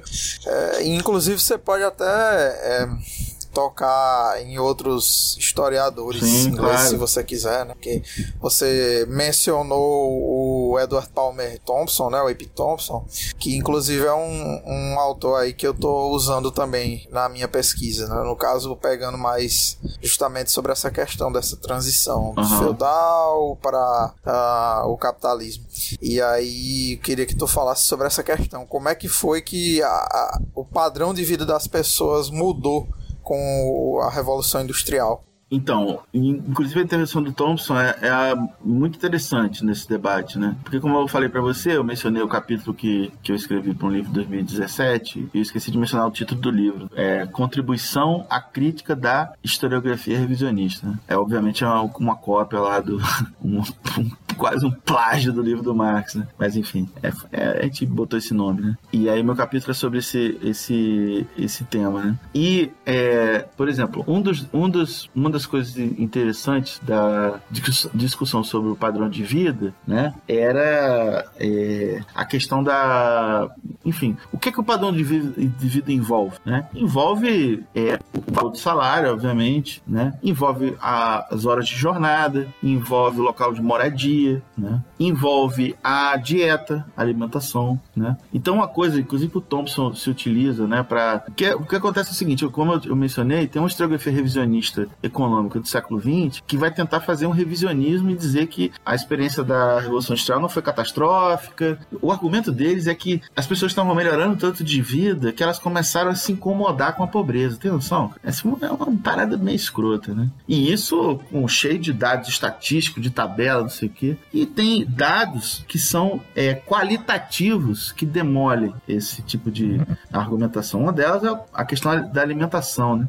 O Eric Hobsbawm e o Edward Thompson são dois historiadores marxistas que vão escrever sobre esse tema para bater de frente com, com essa hipótese. Inclusive, o Thompson, a intervenção dele nesse debate é no livro, o famoso livro dele, maravilhoso, é a formação da classe operária da Inglaterra. É, ele tem uma parte, um, um, uma seção do livro dedicada a esse tema, dedicada à questão da exploração. Né? É, é na edição inglesa, o livro do Tom é um livro só, um livro grande. Né? A edição brasileira, pela Paz e Terra, eles dividiram as três sessões do livro como três livros, né? Então, na edição brasileira, esse debate aparece no Thompson no, no volume 2, é, que é justamente que é a sessão do livro do Thompson que se chama A Maldição de Adão, né? E qual é a maldição de Adão quando ele cai do paraíso, né? É porque ele vai ganhar o pão com o suor do rosto, né? Ele vai trabalhar, né? Então, o trabalho meio com uma danação, né? Mas é, mas é, é uma mudança no padrão de reprodução das pessoas com essa com a entrada na industrialização. Marx discute isso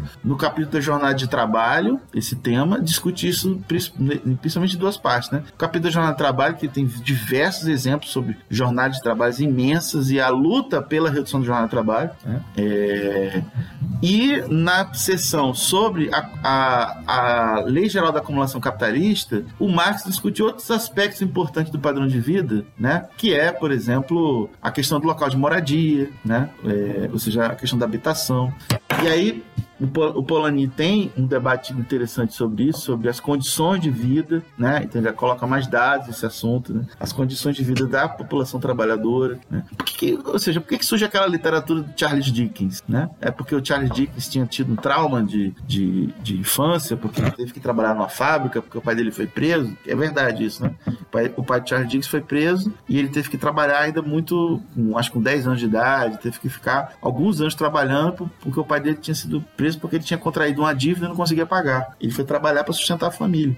Claro que tem essa componente, né, no, no na, em por que ele escreveu as obras que ele, que ele, que ele escreveu. Mas, isso é, mas as pessoas se identificaram com aquelas histórias do, do Charles Dickens. É tanto que ele virou o maior escritor, o maior romancista do, em meados do século, o século XIX, porque aquilo fazia sentido para as pessoas. Né? É, enfim, é, e os, uma coisa sobre a questão do padrão alimentar que é muito interessante é, por exemplo, a substituição na dieta dos trabalhadores britânicos do pão pela batata. Né? É, é, é possível né, que um, um nutricionista com o grau de, de, de, conhecimento que existe hoje no, no século é, 21 possa defender a hipótese de que as batatas tinham mais nutrientes do que o pão. Mas isso, do ponto de vista moral, foi percebido como uma degradação das condições de vida. A classe trabalhadora sentia que ela tinha uma vida mais degradada quando ela não tinha condições de comprar carne é, de vaca e comia peixe. Embora a gente saiba que hoje, esse é o conhecimento de hoje, de que o peixe é mais nutritivo do que a carne, a carne vermelha. Mas isso não era,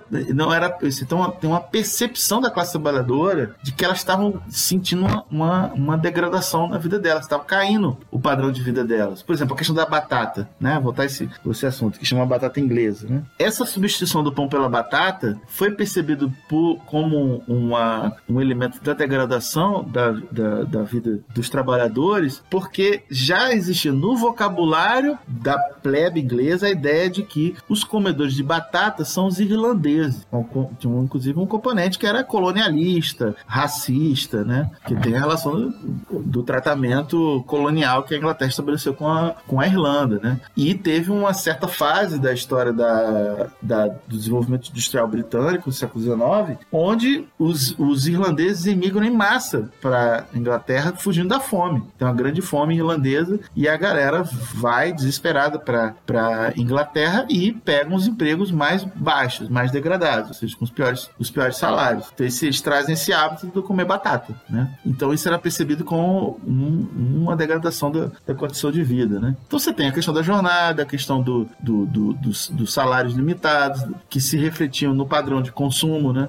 Da, da é, das pessoas. Isso é um grande. É é um debate muito, muito interessante. Sabe o que eu, descobri? É que, por exemplo, e eu discuto isso nesse, nesse, nesse capítulo desse livro que eu mencionei, meu, né? É que no Guia Politicamente Incorreto, como poderia ser diferente, né? Do Leandro Narlock sobre a história do mundo, ele tem um capítulo dedicado à Revolução Industrial, justamente para defender a tese revisionista, né? E aí ele cita lá o Hobsbawm e fala que o Hobsbawm está errado, blá blá blá. E o Hobsbawm faz uma puta contribuição nesse tema, né? Ele destrói o, o, o, o, o argumento, digamos assim, é conformista, né? É, é, contra, contra. Mas ao mesmo tempo, na pesquisa historiográfica se descobre. Porque tem um negócio chamado luta de classes, né? Então, assim, quando chega meados do século XIX, você tem, em algumas situações, condições muito específicas que permitem uma certa melhora do padrão de vida. Mas é porque tinha tido luta, porque já tinham tido as primeiras leis, né? O Marx fala do Capital, a primeira lei de limitação de jornada de trabalho de 1833, era para setores muito específicos da indústria. Só que essa lei não cola, né? Por que, que não cola? Porque para a lei colar tinha que ter as estruturas do Estado para fiscalizar a lei, né? E elas são criadas depois. Aí depois tem a lei de 47, né? Que é uma lei que limita em 10 horas a jornada de trabalho, né? Depois tem as leis que proíbem trabalho infantil. Aí você tem a pressão dos industriais para burlar a lei, né? Que ele discute longamente é, no, no, no, capital, né? Ou seja, tem, é, tem luta de classes, né? Tem ciclo econômico também, né? Ou seja, o, o momento de crise, né? O momento que as dificuldades são maiores, momento de crescimento econômico, é momento que tem mais luta operária também, né? Ao contrário de uma percepção catastrofista muito comum em alguns marxistas que a crise é uma coisa bem-vinda. Eu espero que agora o pessoal tenha entendido que não, né? Que ferra tudo, né? Tem crescimento econômico, tem mais gente trabalhando, tem mais greve, né? E pode ter mais luta, pode, né? Determinada relação de força. Tem até uma melhora nas condições de, de vida. Aliás, está bem explicado na Lei Geral da Acumulação Capitalista do, do, do Marx. É, enfim, é, é, um, é, um, é um debate muito importante, né? Muito central, né? Porque tem a, é a ver com um debate que tem uma consequência política prática, evidente, que é a defesa das condições de vida mínimas decentes para a classe trabalhadora, né? Um debate que tem um, um mediatismo muito grande e que nas condições de intelectuais ligados ao mundo operário, como era o caso do Polanyi, né? Preciso uma coisa biográfica que eu esqueci de falar é que ele foi, ele deu aula em cursos para trabalhadores, né? É, na Inglaterra, por exemplo, inclusive inclusive na mesma associação onde o Edward Thompson foi professor, dando aula para trabalhadores adultos, né? Que o, o Thompson conta, né? Que foi ali conversando com aquelas pessoas que são da própria classe trabalhadora, que eu tive a ideia de escrever o livro e tal. É, porque tinha essa experiência de. E, e, obviamente, a militância comunista, né? Que ele foi membro do Partido Comunista, né? Então, é, tudo isso aproximou ele do, do, do, do mundo operário. É um pouco diferente do Polanyi, porque o Polanyi nunca foi um militante de um partido, né? Quando a gente fala assim, ah, ele é um socialista reformista. Por causa das convicções dele, por causa do vínculo que ele teve com essa associação que dava aulas para os operários, né? É, enfim, nesse sentido, não no sentido que, que outros foram mais engajados, né? Tiveram uma atuação mais é, proeminente. E, enfim, é isso. Ainda falando sobre as relações sociais, é, um último ponto que eu queria falar sobre a obra é sobre justamente a dissolução das relações sociais no mercado, né, que é um processo ah, que tanto Marx quanto Polanyi vão descrever, né, que é justamente essa abstração que o capitalismo produz né, de, de todas as relações dentro de relações mercantis, dentro de relações de mercado. Né? E aí, claro que isso não foi um processo automático e que aconteceu sem nenhum tipo de conflito. Né? Você teve um, um antagonismo entre essas relações sociais e relações mercantis. Né? E de quebra também você pode falar sobre a questão do problema da, da liberdade. liberdade. É o último capítulo do livro do, do, do. Eu confesso que eu não visitei esse capítulo. Então, então... É, não visitei, não posso, não posso, não vou nem entrar nesse tema. Então eu vou é reformular é a pergunta. a única coisa, não, não, mas eu acho que eu acho que eu posso dizer isso. Pode ficar assim mesmo, cara, nem se preocupe. Sabe por quê? Porque ao mesmo tempo ele, ele é, é do que eu lembro, ele é uma conclusão lógica de um grande tratado de crítica ao liberalismo, né? Ou seja, o, o cerne do a identificação do liberalismo a partir sua palavra, a ideia da liberdade, né? Ou seja, é uma problemática em torno da liberdade individual. É a partir dessa problemática que surge essa tradição é, do, do, do pensamento. E o Polanyi é crítico disso, né?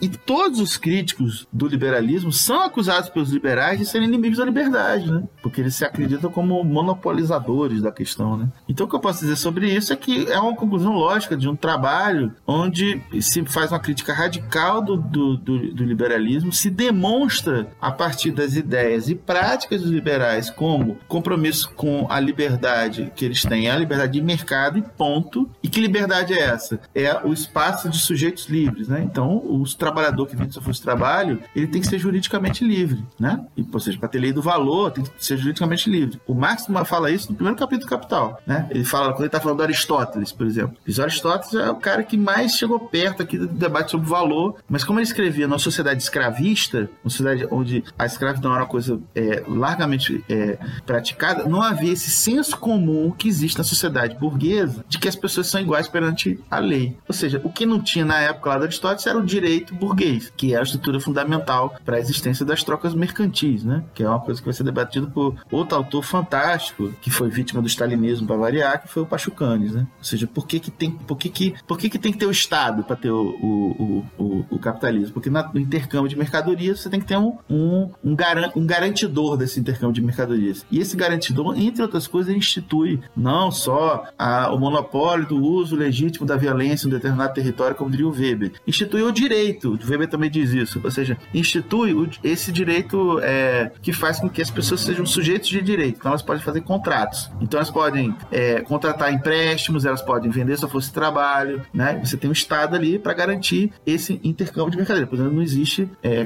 capitalismo sem Estado por isso mesmo. Por quê? O Marx fala no capítulo 2 do Capital. Porque as mercadorias não têm pés, elas não vão sozinhas para o mercado, elas não se deslocam para o mercado sozinhas. Elas precisam, precisam que os, existam sujeitos que portam essas mercadorias.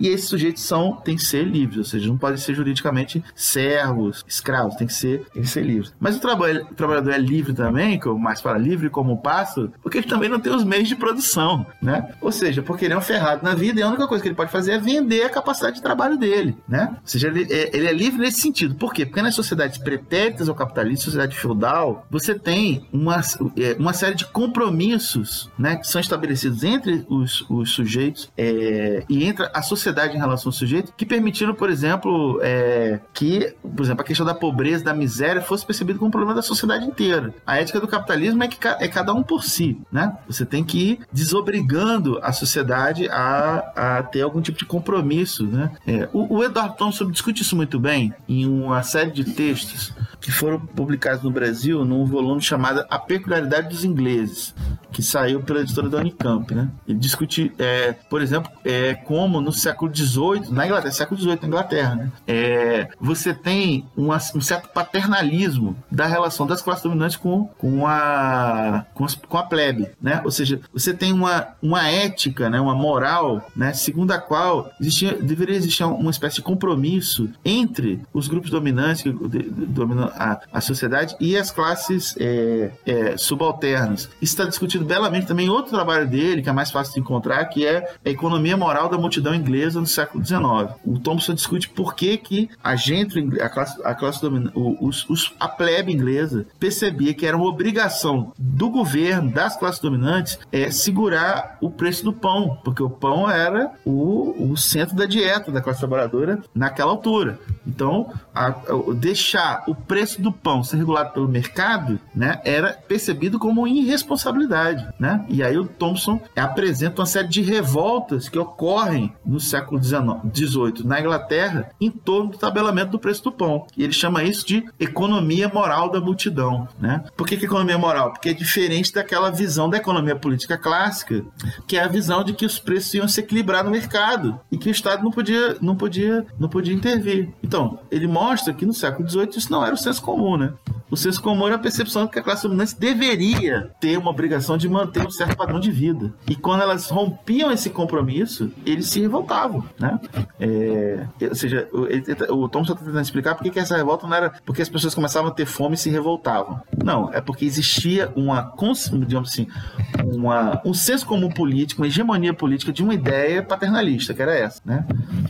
É, e o capitalismo industrial, né, que ele discute em outro ensaio muito interessante, que está no mesmo volume que tem é, a Economia Moral da Multidão Inglesa, no século XVIII, porque o capitalismo vai, vai, vai, é resultado da imposição de uma série de dinâmicas que tem a ver com a criação desse universo da abstração é, que permite a reprodução da lei do valor. Né? Então, por exemplo, é, a, a, divisão do, da jornada de trabalho em horas. Né? Se você pegar as sociedades tradicionais, o quanto as pessoas trabalhavam tinha a ver com o ciclo da natureza. Pô, né? O capitalismo institui esse tempo abstrato. O, o, o Mosch Postone vai discutir bem isso. Né? O tempo abstrato do capitalismo, para ter lei do valor. Né? Ou seja, a jornada de trabalho vai ter 12 horas. Então foda-se se tá um vulcão então, em erupção, né? pela ética, pelo direito burguês. Né? Não importa que está tendo uma catástrofe, tem que ter as 12 horas horas, né? Ou seja, tem, é, fazendo aqui uma imagem um pouco, um pouco, um pouco exagerada. Isso é resultado de uma série de novos hábitos que são introduzidos, são parte da transição capitalismo. Por exemplo, o hábito de usar um relógio. Por que, que a hora agora não é regulada mais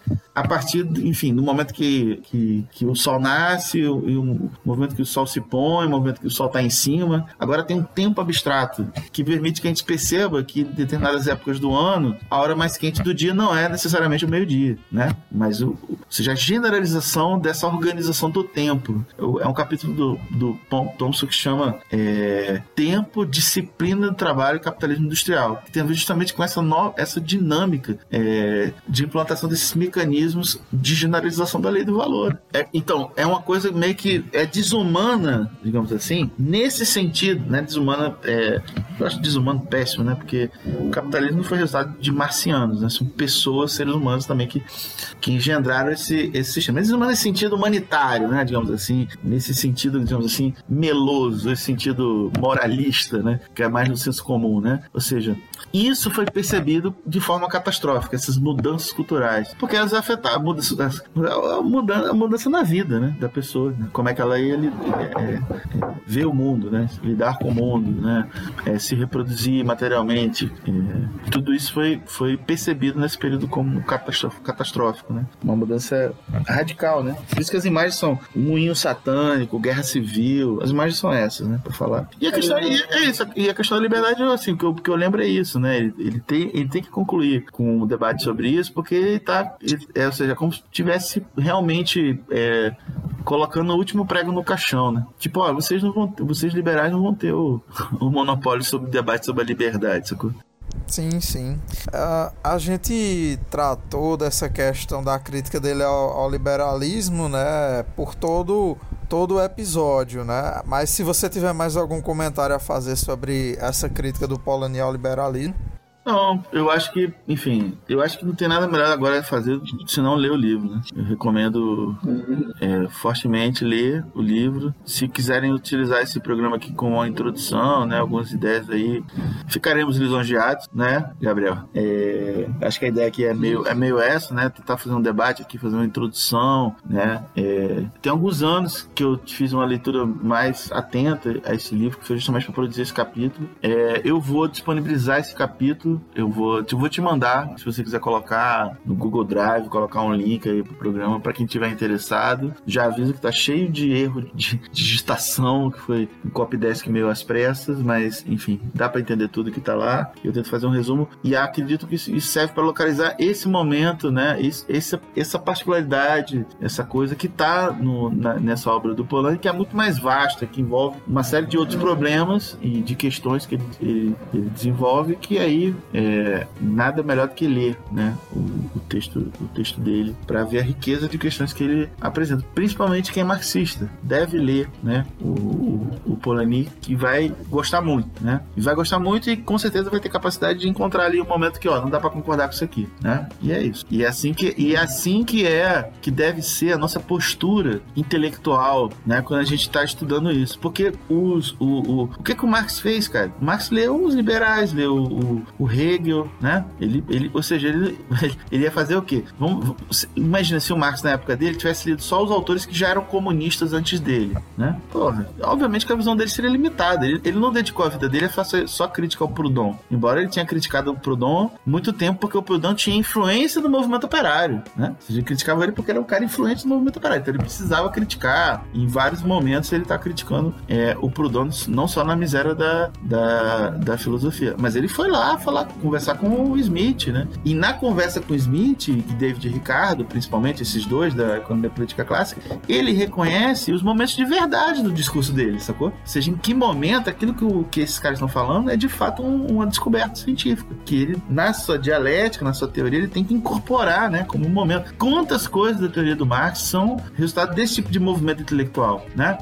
Dois exemplos muito conhecidos: conceito de revolução burguesa, que ele retira da historiografia da Revolução Francesa, escrita pelos liberais, conceito de luta de classe, que ele retira da mesma historiografia.